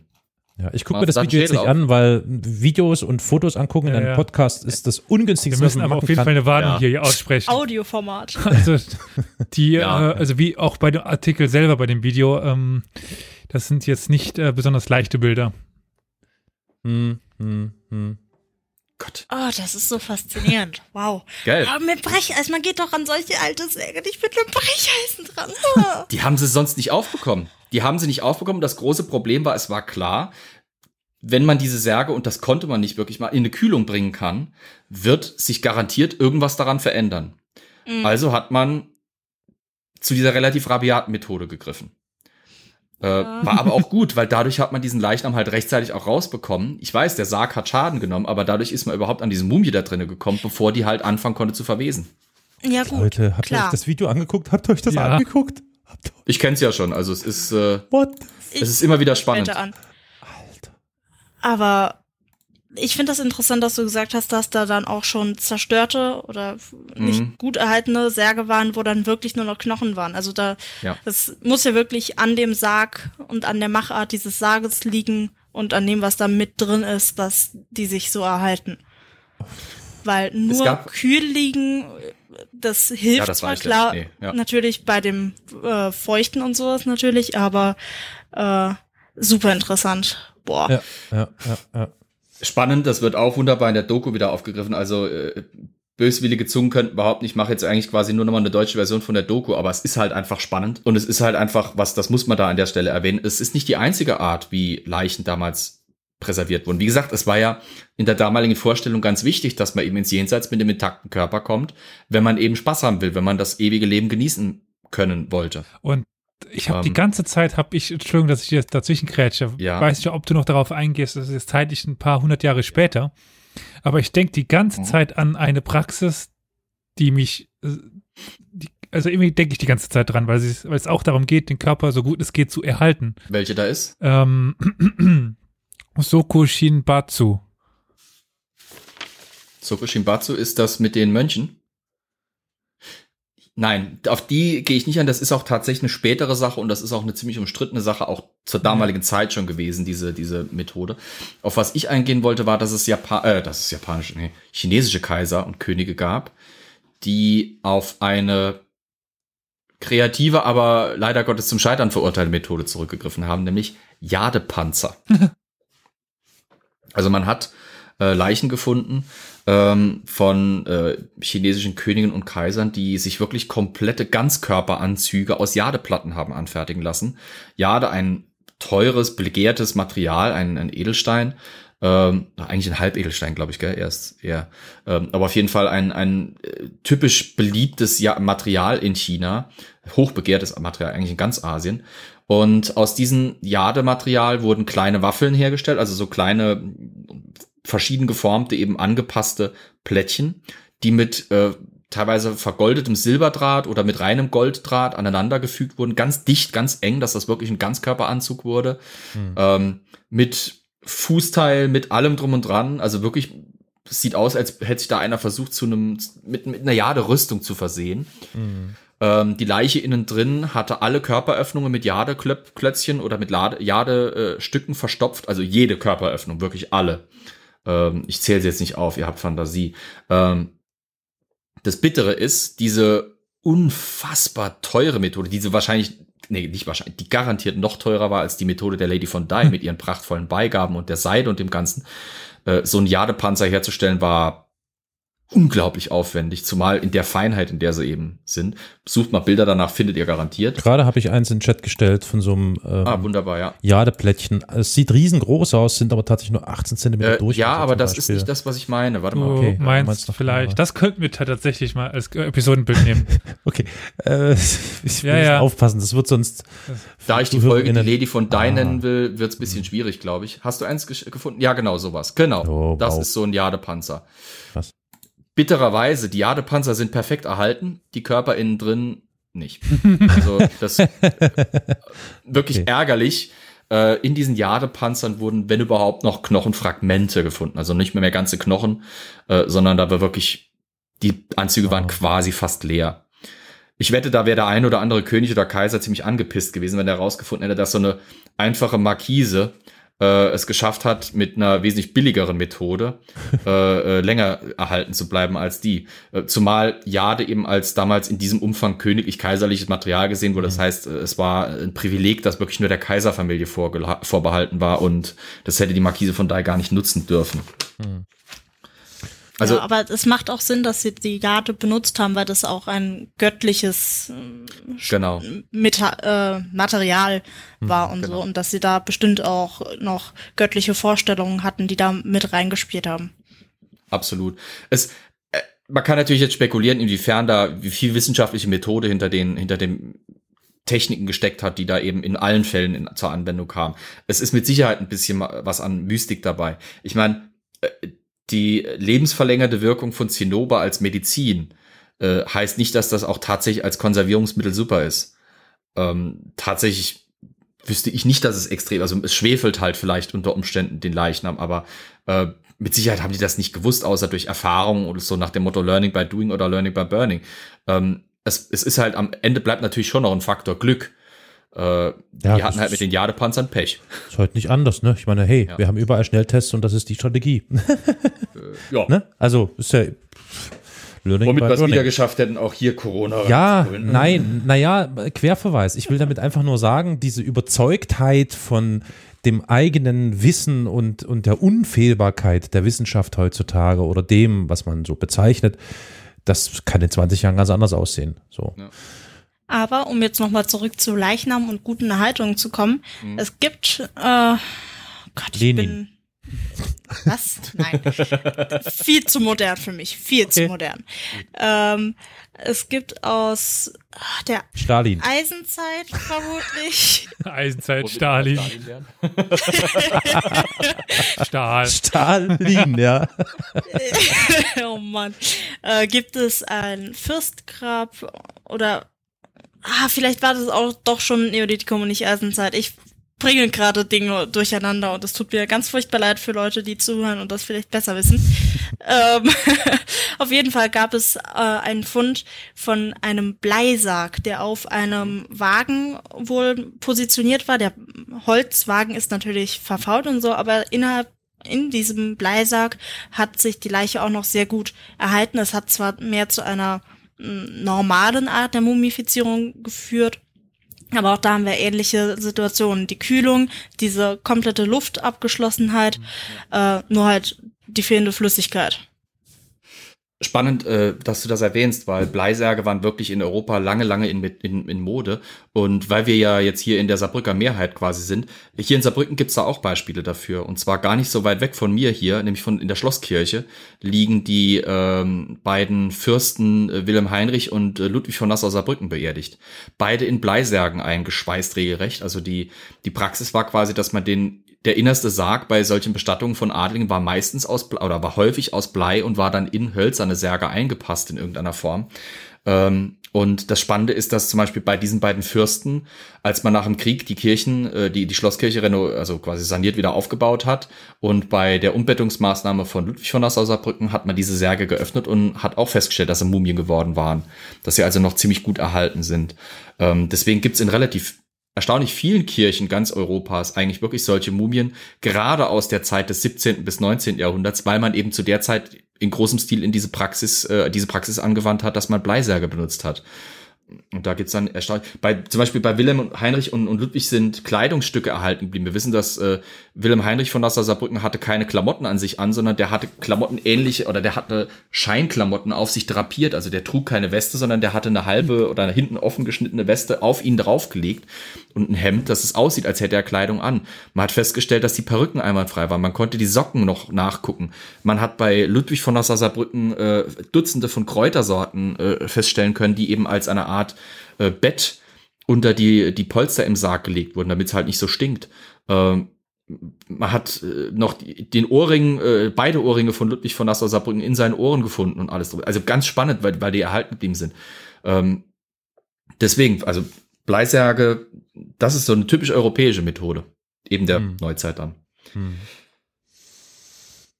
Nur um mich ich mein, von vorhin zu verbessern, ja. na, also Blei, Särge, Blei, Metall, äh, nicht ja. im Neolithikum, sondern nee. in der Eisenzeit. Ja. ja. Ich meine, wir kennen ja vielleicht, also vielleicht kennt ihr noch eine große, berühmte äh, Grabanlage, wo, wo auch das ewige Leben eine Rolle spielte ja, in China, nämlich, ja, ja, ja, ja, ja. Fällt mir nur leider der Name nicht ein, aber das Ding mit den ganz vielen Terrakotta, also die Terrakotta-Armee war Genau. Ah, da, da dachte ich am Anfang das dran. Das müsste das Grab Genau, das ist das Grab von Qing Shi Huangdi, mhm. dem ersten Kaiser von China, eines geeinten Chinas. Ähm, der halt auch, der zwar nicht gut erhalten geblieben ist, äh, beziehungsweise, nee, stopp, jetzt lüge ich. Wir wissen nicht, wie gut er erhalten ist. Ha! Weil seine Grabkammer an sich wurde nie geöffnet, soweit ich weiß. Aber halt die Grab Grabbeigaben äh, in den Kammern drumherum, die wurden entdeckt. Mit der Terrakotta-Armee. Äh, faszinierend. Habe ich eine davon bei mir im Regal stehen. Ja, aber bestimmt kein Original. Eine echte. Was? Das ist kein Original? Oh nee. Die Dinger oh, waren nämlich wesentlich größer als 30 Zentimeter. Die haben mich verarscht. okay. nee, also, war die äh, nicht Terra lebensgroß? Die Terrakotta-Armee, ja, die waren lebensgroß, ja. mehrere tausend. Und das Spannende ist, äh, also sie haben tausende davon untersucht und die haben alle unterschiedliche Gesichtszüge. Wenn auch teilweise nur geringfügig, aber sie sehen alle unterschiedlich aus, weil sie halt auch handgemacht waren. Ähm, da hat man halt wirklich, ähnlich wie bei der Lady von Dai, die halt diese Püppchen als Diener mitgegeben bekommen hat, hat man halt diesem Kaiser Qing Shi Huangdi seinen gesamten Hofstaat mitgegeben. Also ähm, das ist auch ein spannender Einblick gerade in dem Grab in die Zeit. So wie bei der Lady von Dai, das natürlich eine wunderbare Zeitkapsel ist, ist das Grab von Qing Shi Huangdi auch eine Zeitkapsel, weil wir wissen sogar dann dadurch in etwa, wie die Hofbeamten ausgesehen haben, weil es ist spezifiziert worden in seinem Testament, dass die Hofbeamten und die wichtigsten die wichtigste Umgebung von ihm quasi an, an Personenkreisen möglichst lebensgetreu nachgebildet mit ihm ins Grab gehen sollte. Ähm, die, wir wissen, ähm, dass äh, er echte Pferde mit ins Grab nahm, denn es gab eine Abbildung in den ausgedehnten Grabanlagen der kaiserlichen Stallungen, äh, wo tatsächlich äh, aus Ton gefertigte Stallburschen und Stallmeister neben den echten nicht natürlich nur noch als Knochenfragment erhaltenen äh, Leichnam von Pferden lagen, die halt mit ins Grab gegeben wurden und so weiter. Äh, der hatte eine ganze Armee dabei, um eben das machen zu können, was er während seiner Lebzeit am besten und am meisten gemacht hat, nämlich Kaiser sein und militärisch eben Eroberungen und, und äh, Ordnung ins Land zu bringen. So wie eben die Lady von Dai das mitgenommen hat und das äh, sich darauf vorbereitet hat, im Jenseits das zu machen, was ihr am meisten Spaß gemacht hat, nämlich zu feiern und zu futtern. Ja. Na? Und das ist tatsächlich das war quasi was, Vorstellung was irgendwie die Menschheit komplett zu vereinen scheint, weil ja.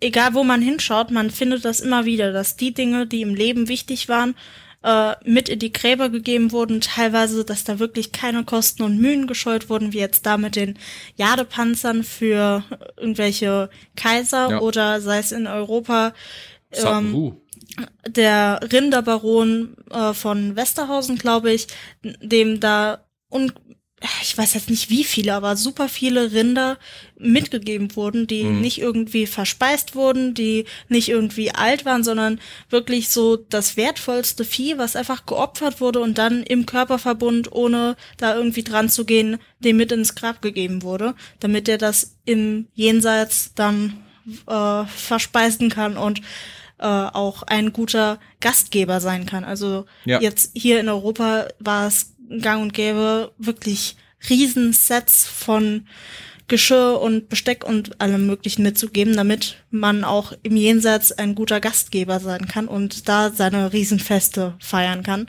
Und jetzt genau dasselbe in China äh, zu sehen, mhm. das ist einfach, ja, sehr beeindruckend, weil das sind wirklich Regionen, die zu der Zeit wenig bis keine Kontakte hatten und gewiss nicht genug, um solch intensive kulturellen Vorstellungen auszutauschen und trotzdem finden sich genau dieselben Sachen mit halt Hintergr verschiedenen Hintergründen in der Zivilisation selber. Hm. Verbessert mich, wenn ich falsch liege, aber war es in zum Beispiel Ägypten nicht gang und gäbe, dass die engsten Diener des Pharaos dann mit hm. über den Jordan gingen? Das ist auch in Erinnerung. Ja. Also mehr oder weniger freiwillig. Ja, oder den Nil halt. Ja. Ne? Ja, äh, gut, bei den Wikingern war das ja teilweise auch so, dass da mindestens eine oder mehrere Personen oder auch Pferde und alles drum und dran mitbestattet wurden. Bei den Angelsachsen ähnlich, bei den Germanen glaube ich auch, bei den Franken war es ja. Ich meine, guck mal, allein die ganzen Kriegergräber, die wir aus Europa haben, wo, wo wirklich das äh, extrem wertvolle Waffen und Rüstungen mitbestattet wurden. Äh, statt dass man halt gesagt hat, das Zeug ist so wertvoll, das lassen wir jetzt mal schön bei den Lebenden. Nein, das, da wurde wirklich, da sieht man, wie urmenschlich diese Bedürfnisse und die Emotionen sind, die damit dranhängen und wo wir da, in welche Sphären wir da vordringen. Ich habe auch heute, ich habe äh, den ganzen Tag eigentlich mich mit Mumien beschäftigt, regelrecht. Ich habe äh, auf meinem auf meinem Fernseher da mit meinem Google Chromecast einfach auf YouTube alles mögliche an, an Dokus mir angeguckt, äh, Dauerschleife laufen lassen an, an Videos was ich ganz faszinierend fand, waren Mumien in, in Südamerika, die da entdeckt wurden, wo, wo eine ganz große Zahl von natürlichen Mumien neben künstlich hergestellten Mumien waren und die Mehrzahl der künstlich hergestellten Mumien waren die von Kindern und Säuglingen. Und ich weiß, ich spoiler uns da ein potenzielles Thema für die Zukunft, aber es wurde dann festgestellt, dass das eine Gegend war, wo aus natürlichen Gegebenheiten das Wasser stark arsenvergiftet war, auch schon damals. Wirklich einfach, weil das dort aus der Erde geschwemmt wurde. Arsen hat einen hohen, äh, eine hohe Verantwortlichkeit für, äh, für äh, Fehlgeburten und Missbildungen und eben Kindersterblichkeit wird dadurch massiv beeinflusst. Und offensichtlich hat diese Kultur dieses emotionale Problem und diesen emotionalen furchtbaren Schmerz, der sich halt für diese extrem hohe Zahl an Kindersterblichkeit, extrem hohe Zahl an Fehlgeburten und, und Totgeburten eben da äh, aufgebaut hat, dadurch verarbeitet, dass sie halt angefangen haben, einen Mumienkult für ihre Kinder und Säuglinge und, und Föten auch regelrecht herzustellen. Ne? Also da sind wir wirklich an einem Punkt, wo, wo wir weg von der Logik sind, von unserem, von unserem teilweise auch sehr nüchtern wissenschaftlichen Denken, dass das halt generell eher logikbasiert ist, sondern da sind wir wirklich an einem sehr, sehr emotionalen Schnittpunkt und Berührungspunkt mit der Zeit. Und deswegen finde ich auch das Thema so spannend. Deswegen hat mich die Lady Di auch schon seit Jahz ach, über einem Jahrzehnt, wo ich die Doku das erste Mal gesehen hatte, immer wieder fasziniert. Ähm, weil, weil wir da halt an einen Punkt kommen, wo es halt so extrem menschelt. Wo wir wirklich in, ein, in eine Sphäre eindringen können, die uns sonst normalerweise versperrt ist. Aber halt nicht nur durch eine Erzählung, sondern auch wirklich durch die Objekte und durch den Körper dieses Menschen, der da halt mit seinen, mit seinen ganzen Unzulänglichkeiten, mit seinen ganzen Fehlern körperlich vor allem halt in dem Falle, die geistigen oder, oder charakterlichen können wir jetzt natürlich schlecht nachvollziehen. Aber äh, natürlich möchte man in der Tendenz sagen, so eine kleine, dicke chinesische Oma äh, ist natürlich ein herzenslieber Mensch und jeder will sie knuddeln. Ähm, aber da, da kommen wir, wie gesagt, einfach in einen Bereich, der unheimlich faszinierend ist, weil er halt menschelt. Unbedingt, ja, finde ich auch. So, und weil wir jetzt vorher noch äh, gesagt hatten, Han-Dynastie zeitlich einordnen, äh, nur dass man mal so einen kurzen eine Vorstellung hat, ganz grob nur, nur paar Punkte, äh, in was für einer Zeit äh, Xing Shui äh, da eben Xing Shui gelebt hat. Ähm, die Han-Periode war quasi die zweite Periode oder die zweite Dynastie, die über ein vereintes China geherrscht hat. Der erste Kaiser von China, wie gesagt, war Xing Huangdi. Äh, der hat nicht wirklich lange sein Kaiserreich genießen können, ist äh, ähm, echt unter blöden Umständen gestorben. Äh, seine Dynastie ging quasi fast mit ihm selber unter.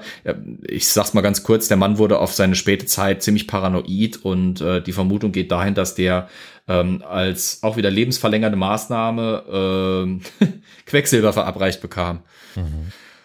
Naja, äh, Quecksilber ist alles möglich, aber nicht lebensverlängernd. Ähm, spannend auch nochmal der Verweis auf die Grabstätte von Qingxuandi. Da war eine riesige Nachbildung von China drinne, angeblich, laut den Quellen, die uns das berichten. Und da sollen alle Flüsse Chinas und die großen Gewässer Chinas nachgebildet gewesen sein in flüssigem Quecksilber. Wir wissen es nicht, weil die innerste Grabkammer, wie gesagt, nie geöffnet wurde.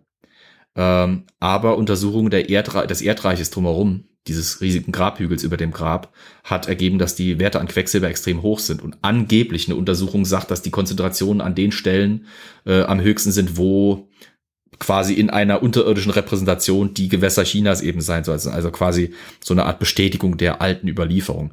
Mhm. Ähm, Xing Huangdi, wie gesagt, starb dann äh, und hinterließ quasi ein geeintes China, das aber plötzlich ja vor dem Ende einer einenden Dynastie stand, das plötzlich ohne diesen einenden Faktor, nämlich Kaiser Qing Xuandi da stand und dann ganz kurze Zeit, äh, also paar Jahrzehnte, äh, in rivalisierende Reiche eben nochmal verfiel.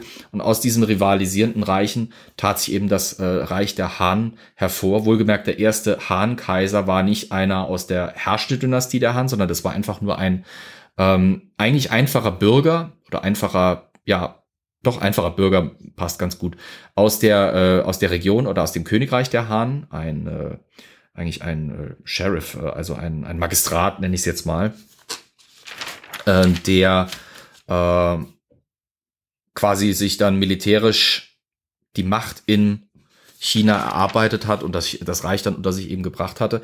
Die Han-Dynastie hat äh, dann eben, wie gesagt, um diese Zeit 200 vor bis knapp 200 nach Christus geherrscht. Spannend ist, dass in diese Zeit auch äh, ein Ereignis fiel, das mich selber überrascht hat, weil ich es nicht wusste, bis ich jetzt heute da in den Dutzenden Dokumentationen irgendwann mal einen Verweis drauf sah. Beziehungsweise ich habe ich hab etwas gemacht, was ich normalerweise nicht mache. Erschreckend. Äh, ich höre ja normalerweise nicht wirklich Podcasts, aber ich habe heute tatsächlich einen Podcast gehört. Oh. Ja, ja. In dem es nämlich um den Aufstieg und den Niedergang des Han, der Han-Dynastie ging. Und da wurde eine ganze Weile über ähm, Ban Chao gesprochen. Ban Chao war ein Diplomat. Und zwar ein Diplomat, mhm. der von den Han-Kaisern 166 vor Christus das erste Mal ins Römische Reich entsandt wurde, um dort diplomatische Beziehungen aufzunehmen. Also seit etwa dem, sagen wir mal, dem ersten Jahrhundert vor Christus bestand auf jeden Fall nachweislich ein Kontakt und eine Art Austausch zwischen dem Römischen Reich und der Dynastie der Han und dem China eben der Han. Ähm, Julius Caesar hat äh, Seidenkleidung getragen, also irgendwo muss die hergekommen sein. Die kam halt eben damals nur aus China. Das heißt, es muss zu der Zeit Kontakt gegeben haben. In Ägypten trugen der, Pharaonen Kontakt, und Pharaonen Seidenkleidung. Der Kontakt war aber eher indirekt. Also die äh, Chinesen hatten Kontakt zu Persien und die Perser haben dann den Seidenstoff weitergehandelt. Nichtsdestotrotz äh, genau. gibt es ja eine Bezeichnung für äh, beide. Also sowohl die Chinesen hatten eine Bezeichnung für, für, für Rom, als auch die Römer hatten eine Bezeichnung für, für China. Also die wussten voneinander. Ja. Absolut. Und wie gesagt, also es gab auch da diese, äh, diese Reisenden äh, aus China, diese Gesandtschaften, die dann eben nach, äh, nach Rom geschickt wurden. Und es, es soll auch wohl eine Art römische Delegation in China gegeben haben, am kaiserlichen Hof. Also das heißt, da, da bestand schon ein Kontakt unvorstellbar, weil da reden wir wirklich ja von einer Zeit, wo wir uns das nicht so zutrauen, wo wir ja klischeemäßig immer denken, die Leute gingen ja nicht weiter als fünf Meter außerhalb der Dorfgrenze, dann bekamen sie Panik und treten wieder um, mhm. äh, außer sie gehörten zu einer Armee, die halt weit weg marschieren musste oder sowas. Aber es war tatsächlich so, dass dieses Hahnreich damals äh, technologisch, kulturell, gesellschaftlich extrem weit war und halt eben auch Kontakte zu diesem anderen Großreich der damaligen Zeit, das eben auch technologisch, gesellschaftlich und diplomatisch und kulturell sehr weit war, Kontakt hatte, nämlich Rom sogar relativ vergleichbar, wenn man es so will. Ähm, flächentechnisch haben sich äh, Han China und das Römische Reich zur damaligen Zeit nicht viel geschenkt. Ähm, Bevölkerungszahlen, glaube ich, beim Römischen Reich reden wir da um den Dreh äh, 56 Millionen Einwohner insgesamt. Pi mal Daumen. In China halt irgendwie um die 65 Millionen. Ähm, das ist für die damalige Zeit extrem mhm. viel. Heute würden die Chinesen wahrscheinlich müde lächeln, wenn in China 65 Millionen nur leben würden. Das ist eine ähm, Stadt. Ich glaube, das ist wahrscheinlich irgendwie, ich wollte gerade sagen, das ist eine Vorstadt von Shanghai oder so. Vorstadt. Ein Kaff, ein Kaff in, ein Kaff bei Shanghai oder so. Äh, jedenfalls, ja, das ist, äh, also da gab es auch schon Beziehungen. Es, es war wirklich eine mit Sicherheit extrem spannende Zeit. Ähm, zumal, und da mache ich jetzt natürlich noch den Bogenschlag. Äh, wir haben ja über eine Frau geredet und nicht nur äh, Qing Shui war damals, äh, Qing Shui war damals äh, als Frau eine mächtige Person, sondern äh, das China um die Zeit von 160 vor Christus wurde nicht von einem Mann beherrscht. Äh, Liu Bang, der erste Han-Kaiser, war bereits gestorben und seine Kaiserin Witwe Lü Xi herrschte quasi äh, für ihren noch nicht mündigen Sohn und eben in Vertretung quasi für ihren verstorbenen Herrscher über das chinesische Reich damals. Also das heißt, das war wirklich so eine Art äh, Powerfrauenperiode, wenn man es mal so ein bisschen überspitzt nennen will, ähm, die damals eben in China geherrscht hat. Und es war eine Zeit des Wohlstands und von hohen Lebensstandards. Also äh, wir können wirklich damals äh, extrem viele fortschrittliche Methoden feststellen, sowohl in der Landwirtschaft ähm, als auch in eben der Gesellschaft an sich. Die Gesellschaft, die chinesische, war extrem komplex. Das ist halt eben ein Zeichen, äh, eine fortschrittliche Gesellschaft und je älter auch eine Gesellschaft ist, desto komplexer ist normalerweise ihre Gesellschaftsstruktur. Und China war extrem komplex. Und das können wir sogar Damals einen Querverweis auf eine alte Folge ziehen, weil wir hatten mal eine Folge mit Ralf äh, Graboschnick zusammen über die äh, Xiongnu, yes. die Xiongnu, also dieses mögliche, Xiongnu, ja. die, ja, dieses X, wie man das so ausspricht, äh, diese, der östliche Flügel oder die Vorgänger der Hunnen oder sowas, also ja. Ähm, jetzt mit denen die haben sich mehrfach kabbeln äh, müssen. Ja, das genau, das war äh, Steppennomaden, ne? Also die, die Vorgänger der, der Mongolen. Ich wusste, dass du die Steppenreiter hier irgendwie noch reinzwängst. Verdammt, weißt du. Die müssen in jeder Folge vorkommen, sonst ist Elias nicht Genau. Ja, ich weiß. sonst wäre ich ja mal glücklich, weil man keine scheiß Steppenreiter. Nein, sei es drum. So, so, also, wie gesagt. Soll ich vielleicht noch mal ganz kurz aufgreifen, oder wollen wir kurz mal aufgreifen, weil wir hatten ganz kurz anklingen lassen, hm. dieses äh, Soku, Sokun Shinbatsu ohne es zu erklären, weil ich glaube, ja. die wenigsten können was damit Ach, anfangen, ja. oder? Carol, hast du schon mal was von Soko Shinbatsu gehört? Und nein, das ist kein Manga. Nee, ich habe das vorhin auch versucht zu googeln und da hat selbst, also DuckDuckGo gesagt, Hä, was? Kenn ich nicht, will ich nicht. Äh, also Soku ich weiß auch nicht. Shinbatsu. Also das ist eine buddhistische. Ein Wort. Das ist eine Wort, ja. Eine buddhistisch-synkretistische Art und Weise der Selbstmumifizierung von Mönchen. Mhm. Ja. Die in drei äh, Stadien sich zunehmend ausmergeln und äh, Ah, hier, ich hab's individuelle Küchen nach Maß von Küchenbau Kim. Nee, ach nee. Genau, ist, ja, genau, ja. das sind die, genau das. Ja, das, also die, die haben sich ausgemergelt, indem sie nämlich für andere Leute Küchen gebaut haben, aber selber keine benutzt haben. Ja, ja, ja, ja. Ja, also es ist wirklich die rituelle stadiumweise eigentlich Selbsttötung und Selbstmumifizierung von Mönchen als ex extremste Methode, quasi ins Nirvana zu gelangen. Genau. Und ähm, da gibt es ein, zwei die Mumien, die halt wirklich ja. auch äh, um die 800 Jahre alt sein sollen. Wobei, das äh, ist fraglich, wie alt die sind. Es gibt dann immer noch wieder die äh, Berichte darüber, dass bei in Anführungszeichen jüngeren, also 120, 200 Jahre alten Mumien, immer noch so ein ganz klein bisschen Blutfluss da sein soll. Also, dass sie sich so runtergekühlt ja. haben, aber das ist, äh, ja, dann begeben wir uns tatsächlich in das Feld der, Verwir der Verschwörungstheorien und sowas. Also hm. der Verwöhnungstheorie. Äh, sowieso. Die, die äh, Methode wurde ja auch irgendwann verboten. Also in Japan wurde irgendwann Meiji. wirklich äh, das gezielt verboten 18, ja, in der Meiji-Periode. Äh, ja, äh, Meiji-Periode hat ja viele dieser traditionellen alten Sachen eben weggefegt und durch moderne Sachen ersetzt und diese dieses Sokushinbatsu, äh, ba, äh, nee, Sokushinbutsu ist es glaube ich, nicht Batsu. Hm. Es kommt immer auf die Gegend an. Ähm, das, ja, das, das äh, wurde dann eben verboten. Es, Im Prinzip müsst ihr euch das so vorstellen, wirklich der Priester oder Mönch setzt sich, äh, sind es tausend Tage? Äh, dreimal tausend Tage, glaube ich. Dreimal tausend Tage. Ähm, der fängt wirklich nach und nach seine Ernährung an umzusetzen, äh, umzustellen. Das heißt also von, ich sag mal, normaler Ernährung mit Reis und Fleisch, vielleicht eben, was dann halt in der jeweiligen mönchischen Gemeinschaft als normale Ernährung gilt, wird dann halt umgestellt auf Nüsse, Pilze, Wurzeln, ähm, Sachen, wo man halt wirklich sich, äh, hast du was wieder, ah ja, das ist so ein Bild von so einem, ja genau, wo man halt wirklich äh, nach und nach eigentlich quasi sich gezielt alles Körperfett ab, abgewöhnt und, und irgendwie runter, runterdreht und dann halt wirklich auch den Metabolismus langsam runterfährt, ähm, bis dann eben bei dieser dritten Phase, dieser dritten 1000-Tage-Phase, ähm, diese Leichen irgendwie auch eingemauert ja. werden. So, dass sie nicht umfallen können. Und, und es gibt eine Klingel, eine, genau. eine, Glocke, an der sie jeden Tag äh, klingeln sollen. Wenn es halt nicht kommt, genau. dann weiß man. Äh, dann öffnet man das Ganze und dann sollte derjenige glauben. Nee, dann, dann, dann äh, weiß man, dass er tot ist, aber man lässt ihn noch zu und lässt ihn trocknen. Es wird sogar dann äh, luftdicht ver verschlossen. Also spätestens danach ist er Ach so, tot, ja. ja. Okay, gut, ja. Ja, ähm. Okay, ich weiß Audio, Medium und sowas, aber hat er da Sonnenbrille? Er ist berühmt für, für seine Sonnenbrille. Ja, das ist äh, klar, das ist ein Hipster. Der Mensch Luang For Daeng Paisilo. Ähm, der ist aus Thailand, glaube ich, und der ist in Anführungszeichen relativ äh, neu.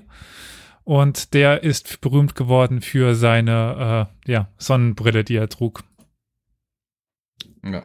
Okay. Ich gucke mal gerade nach. Äh, 1973 ist der ver verstorben. Also das ist noch eine relativ moderne. Okay. Interessant. Ja, es ist, äh, ist schon eine ziemlich krasse Methode des Selbstmordes eigentlich. Also das, das, das wäre jetzt zum Beispiel in der westlichen Kultur nicht so vorstellbar. Enthaltsamkeit und, und Sparsamkeit und alles und Mäßigung in allen Dingen, auch in der Ernährung, aber Selbstmord durch Hungerstreik ist eigentlich wirklich ja, das, das kannst du zum Beispiel mit so christlichen Religionen eigentlich nicht verbinden. Ja, frag mal gerade bei den das Russen nach. Funktioniert da nicht. So Hungerstreik und so. Ja, die Orthodoxen sind, ja, die Orthodoxen sind ja wieder was eigenes. Die Russen sowieso. Das war jetzt eine Anspielung. Also ich meine die russischen Orthodoxen, nicht, nicht die Russen allgemein, ja, ja. Das gerade alles mitbekommst, aber egal. Doch, habe ich, aber ich wollte nicht drauf eingehen. Verdammt aber auch. Wenn du das politische Fass jetzt auch noch aufmachen willst, also. Nein, alles gut. Äh, be my guest, aber es muss nicht sein. Erzähl doch nochmal über die Steppenreiter, Elias. Oh Gott, nee. Bevor wir mit den Steppenreitern weitermachen, fasse ich nochmal kurz zusammen. Also, wir haben natürlich heute jetzt über äh, Xing Shui gesprochen, die Lady von Dai, geschrieben D-A-I, Lady von Dai, nicht die Lady Dai, die äh, eben angeblich von der Queen gekillt wurde, ähm, die vor etwas mehr als 2000 Jahren gestorben ist und deren Körper perfekt erhalten geblieben ist, die ein wunderbar, mit ihrem Grabbeigaben ein wunderbares Fenster in die Vergangenheit sind oder ist und die medizinhistorisch von ziemlicher Bedeutung ist, weil man eben weiß jetzt dadurch, Couch Potatoes sind nicht erst eine Erfindung der letzten 150 Jahre. Wow, vielen Dank. Das war eine wunderbare, sehr treffende Beschreibung. Äh, ich fand es ein extrem interessantes und faszinierendes Thema. Ich werde mir jetzt noch die einzelnen Fotos und Videosequenzen Video in Ruhe natürlich. anschauen. Ja, ich habe es vorhin mal streckenweise versucht. Das ist ja echt abgefahren. Naja, wir werden das auf jeden Fall in den Show Notes für euch, liebe HörerInnen, verlinken, dass ihr euch da auch diese grauseligen Geschichten nochmal anschauen könnt. Aber grauselig interessant irgendwie. Äh, super spannendes Thema. Danke dir, Flo. Danke, dass ihr mitgemacht habt. Bevor wir jetzt noch eine Stunde dranhängen, weil ich glaube, ich habe das Gefühl, man könnte hier noch sehr, sehr lange darüber reden, ähm, entführen wir doch unsere HörerInnen kurz in den Hausmeisterkeller. Und dort stehen dann so einige, einige Informationen. Ich hier nur. Genau. Da steht einmal Flo mit dem Wischmopp in der Hand. Der ist schnell gerannt, hat sich ein Kittel übergeworfen. Und wir gucken mal schnell an die Tafel, was da dran geschrieben ist. Da gibt es nämlich so ein paar Kontakt. paar Kontaktmöglichkeiten, wie ihr uns Feedback geben könnt. Äh, in verschiedensten ähm, äh, äh wie heißt das, in, Bereichen des Internets, zum Beispiel in einem Chatbereich, der nennt sich Slack. Da könnt ihr euch relativ schnell und zügig registrieren und dann könnt ihr euch da anmelden, kommt dann hinein in unser Slack-Reich, das sich immer mehr füllt mit immer mehr ZuhörerInnen, die dort auch durchaus rege miteinander kommunizieren. Und kompetenter als wir. Das ist nicht schwer den stellenweise. Das ist nicht wert. Den den Zugang dahin zu diesem Slack-Raum den findet ihr auf unserer Internetseite. Wie lautet denn unsere Internetseite? historia-universales.fm ich könnte jetzt auch die URL diktieren so https doppelpunkt slash slash bit ich auch gerade überlegt wie laut wie wie heißt denn unsere Internetseite? Ja ja. Ihr, ihr wisst was ich meine. Wie heißt die URL genau. ich schon, äh, also historia-universales.fm ich meinte ich meinte Klar, jetzt den äh, ja, ja. Slack äh, Chat-Link, den wir immer. Ja, klicken. das äh, lieber nicht, genau. lieber nicht. Also den findet ihr, wenn ihr dann auf unserer Website seid und auf Kontakte klickt, da findet ihr den, den Link, auf den ihr dann gehen könnt und so weiter und so fort. Äh, Im Prinzip stehen da ja auch alle weiteren Kontaktdaten genau. drauf, ne? Wir können natürlich jetzt einfach aus Prinzip, weil Victoria die neue ist, äh, fragen, wie die Telefonnummer ist. Ich hab drauf. Ja, vielleicht weiß ja, wie wir telefonisch erreichbar sind. Ich werf ihr gern die Fackel oder den Staffelstab an Schädel in der Stille. Wenn Sorry. noch ein bisschen länger reden, dann. Äh. Ja, ihr merkt schon. Also keine Antwort ist auch eine Antwort ich bin raus. ja, machen wir es kurz. Geht einfach auf historia-universales.fm. Unter Kontakte findet ihr alle Informationen, wie ihr uns kontaktieren könnt, wie ihr ähm, uns Feedback geben könnt, wie ihr auch uns ähm, äh, Aufmerksamkeiten zukommen lassen könnt oder einfach ein paar äh, Euro in den Hut werfen könnt, damit wir uns äh, dies, das, Ananas kaufen können. Kaffee. Ja. Wach bleiben können. Kaffee, Wein, Tee, whatever. Gin Tonics, meiner ist schon wieder alle. Also nicht mein Vorrat, aber der eine, den ich da stehen hatte. Kann man alles, genau, kann man alles damit machen. Gut. Äh, sind wir jetzt am Ende? Sind wir am Ende? Ja. Mental, körperlich, allgemein am Ende. Dann würde ich sagen, äh, genau. bedanke ich mich, dass ihr alle so schön mitgemacht habt. Danke für das schöne ich glaube, Thema. es war halbwegs interessant. Absolut. Mhm. Yes. Ich äh, bin gespannt, ob wir Rückmeldungen bekommen von den Zuhörerinnen und Zuhörern. War ein äh, Mega-Thema. Ich wollte gerade sagen, Victoria, äh, ich hoffe, du kriegst dann äh, deine Sabber aufgewischt, die dich wahrscheinlich schon wie ein Teich umwabert. Und du bist nächste Woche so noch mal. feucht wie die Lady von Guy. oh wei. Ein dreckiger Witz zum Ende, so wie sich das gehört. Ganz genau. Niveau ich glaub, Ich weiß, wie die Folgenbeschreibung sich lesen wird. Überleg mir das. Eieiei. Okay. Weil nice. das heute erkunden wir die Geschichte der Lady von Di und nein, das ist nicht die einzige Frau, die heute. Nee, egal, nee, egal. Nee, äh, naja.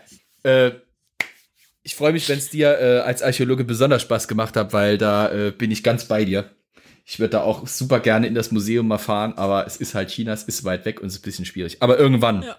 Ja. Machen wir vielleicht eine Videopodcast-Folge dazu oder so. Mal werden es sehen. Vielleicht bezahlt. Je mehr Geld zusammenkommt, umso schneller kann Florian vielleicht in Begleitung einer, zwei, drei, vier, fünf Personen nach China reisen. Also bitte, haltet euch ran, Leute.